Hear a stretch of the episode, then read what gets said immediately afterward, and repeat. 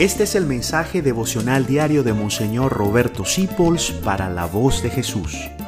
Queremos que la sangre de Cristo no se derrame en vano. En este trigo de Navidad, la palabra de hoy es reconciliación. ¿A qué viniste, niño Jesús? ¿A qué viniste a tomar mi carne? ¿A qué viniste a vivir mi vida como hombre, como hermano mío? Pues a reconciliarte con Dios y a reconciliarte con los hermanos.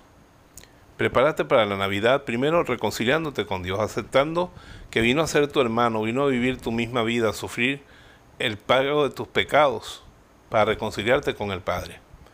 Como dice San Pablo en la segunda carta de los Corintios, déjate reconciliar con Dios.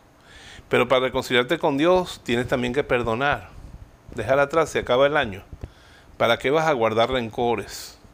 ¿Para qué vas a guardar juicios? ¿Para qué vas a guardar ese etiquetar a los demás. Arranca las etiquetas que llegó Navidad. Yo gozo cuando me traigo algo del mercado, lo meto en el fregadero y le arranco la etiqueta con un brillo, con un hierro que tengo allí. Y digo, ahora esto es mío. Si has puesto una etiqueta, has perdido una persona que amabas. Quítale la etiqueta y que vuelva a ser tuya. Reconciliación, perdón. De eso se trata la Navidad. Gracias por dejarnos acompañarte.